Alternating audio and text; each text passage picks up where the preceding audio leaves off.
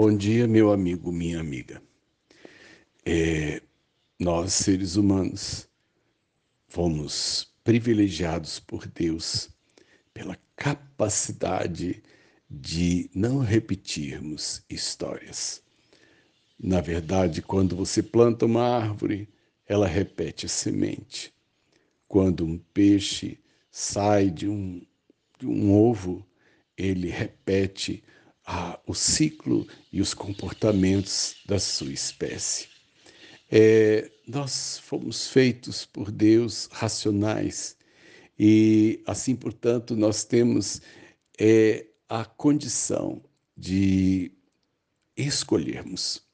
Nós temos a possibilidade de planejarmos isso, enquanto eu vejo um grande privilégio é também é, uma grande responsabilidade.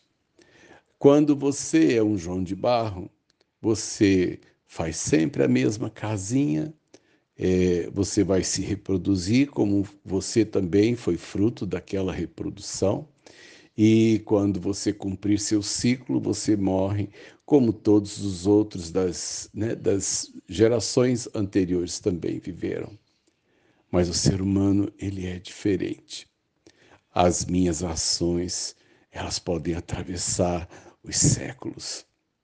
Eu não tenho noção do que um sim ou um não, do que uma palavra que eu disse hoje pode afetar, por exemplo, a história da humanidade. A gente não tem essa dimensão, a gente não consegue enxergar né, né no futuro as consequências, os impactos das decisões que eu tomo. Mas eu preciso fazer planos. Eu não posso acordar de manhã sem uma direção a seguir, sem um sonho a perseguir. É, eu preciso, eu preciso dar um objetivo à minha vida.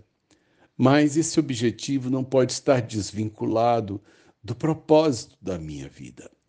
Afinal de contas, o que, que eu vim fazer na vida?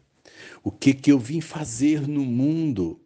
É, eu sei que às vezes a maioria das pessoas gostariam de, de né, gostaria de ser um marco na existência. Quanta gente persegue a fama, jogando futebol, sendo artista, querendo ser uma dupla sertaneja de sucesso ou querendo ser um grande empresário.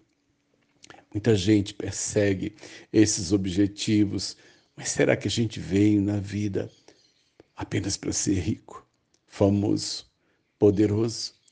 Será que eu entrei no mundo para que eu aplique toda a genialidade e toda essa especificidade com que eu fui feito para fazer riscos na água?